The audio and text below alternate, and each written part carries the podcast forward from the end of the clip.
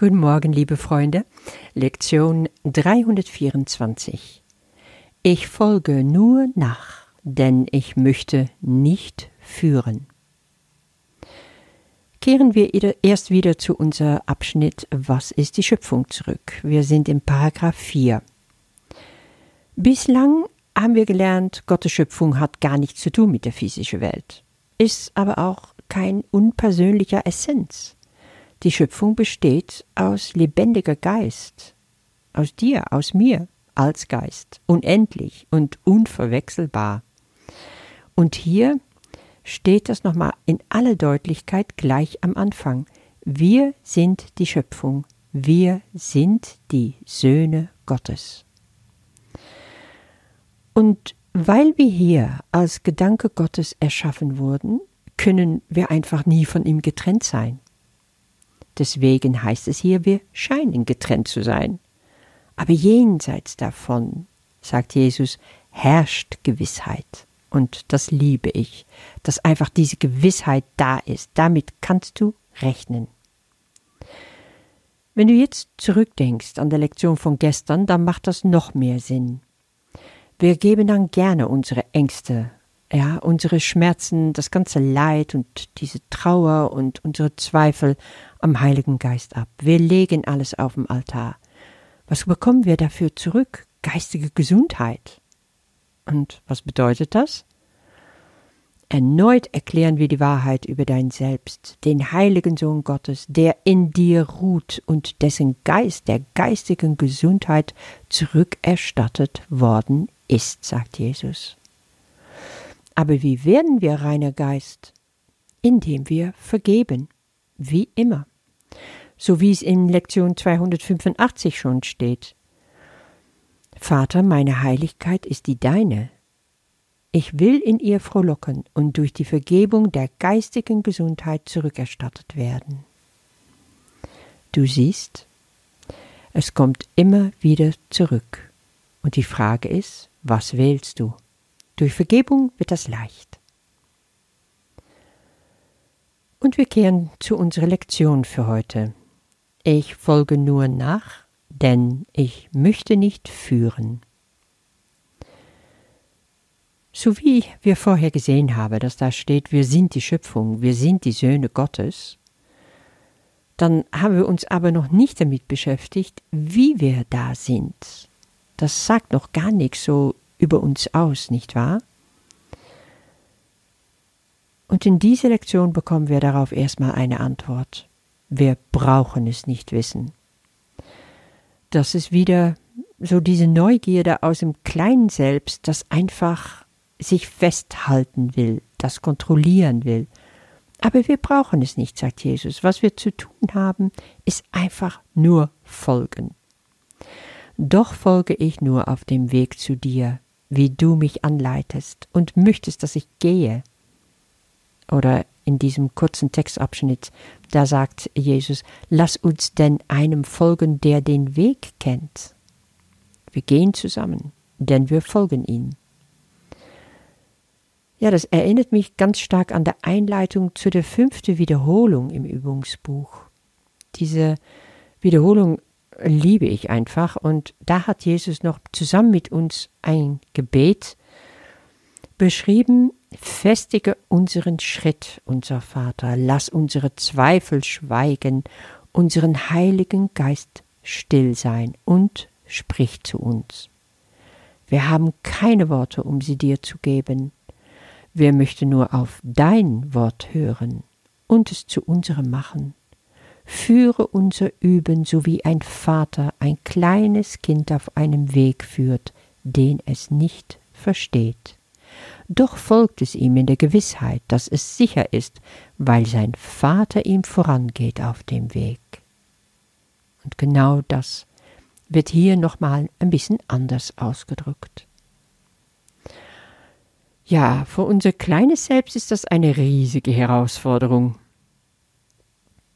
Ich stelle mal einige Fragen. Dann kannst du so für dich einschätzen, bist du ein Follower oder lieber Leader? Kannst du gut um Hilfe bitten? wenn du unterwegs bist, wenn du zum Beispiel den Weg nicht mehr kennst, fragst du dann nach Anweisungen oder wurschtelst du dich selber durch und verehrst dich lieber, statt zu fragen?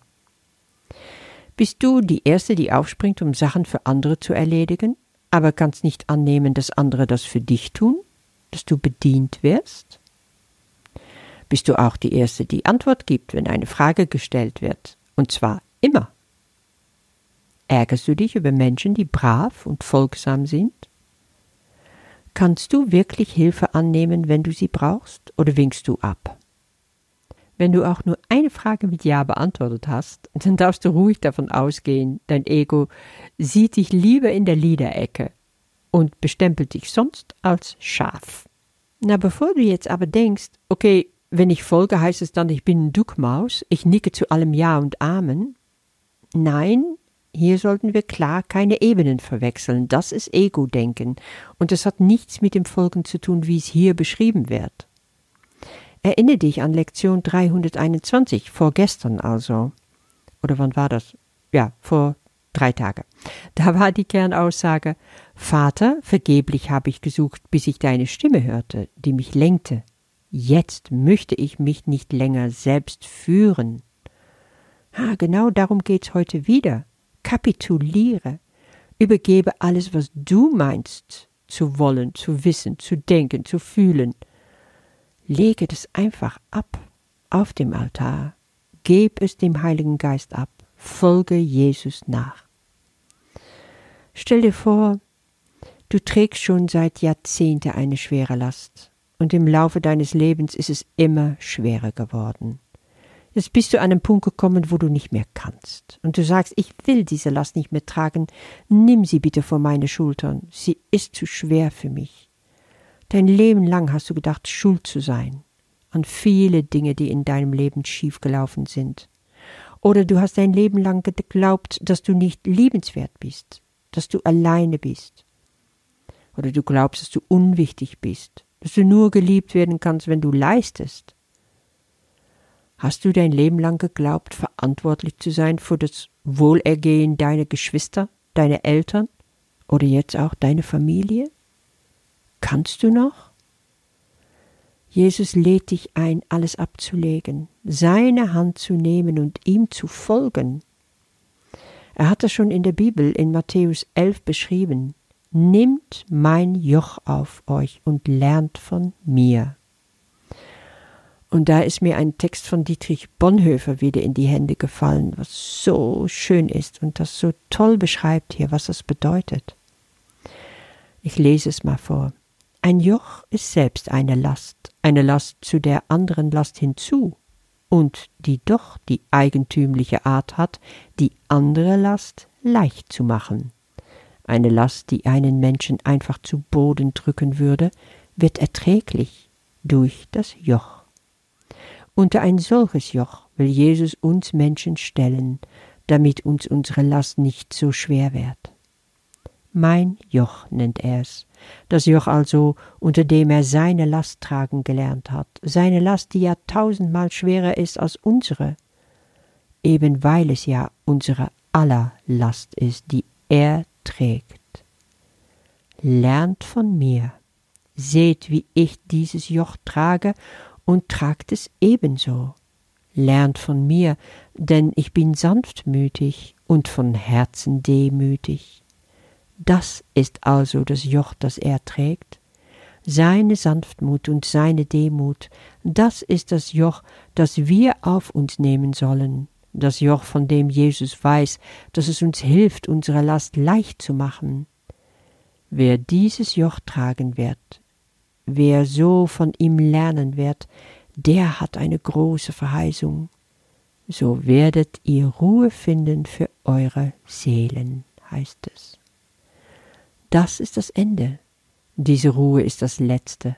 Freilich, schon hier unter dem Joch Jesu, zusammengespannt mit ihm, in der Sanftmut und in der Demut ist sie. Aber erst dort, wo alle Last fallen wird, wird die füllige Ruhe sein, die wir ersehnen. Ich wünsche dir in der Reflexion darüber heute einen wunderbaren Tag. Bis morgen. Lektion 324. Ich folge nur nach, denn ich möchte nicht führen. Vater, du bist derjenige, der mir den Plan für meine Erlösung gab. Du hast den Weg festgesetzt, den ich gehen, die Rolle, die ich übernehmen soll, und jeden Schritt auf dem mir bestimmten Weg. Ich kann den Weg nicht verlieren, ich kann nur beschließen, eine Weile wegzugehen und dann zurückzukehren. Deine liebende Stimme wird mich immer zurückrufen und meine Schritte richtig lenken. Alle meine Brüder können folgen auf dem Weg, auf dem ich sie führe. Doch folge ich nur auf dem Weg zu dir, wie du mich anleitest und möchtest, dass ich gehe. Lass uns denn einem folgen, der den Weg kennt. Wir brauchen nicht zu säumen und wir können nicht mehr als einen Augenblick von seiner liebenvollen Hand weglaufen. Wir gehen zusammen, denn wir folgen ihm, und er ist, der den Ausgang gewiss macht und für eine sichere Heimkehr bürgt. Amen.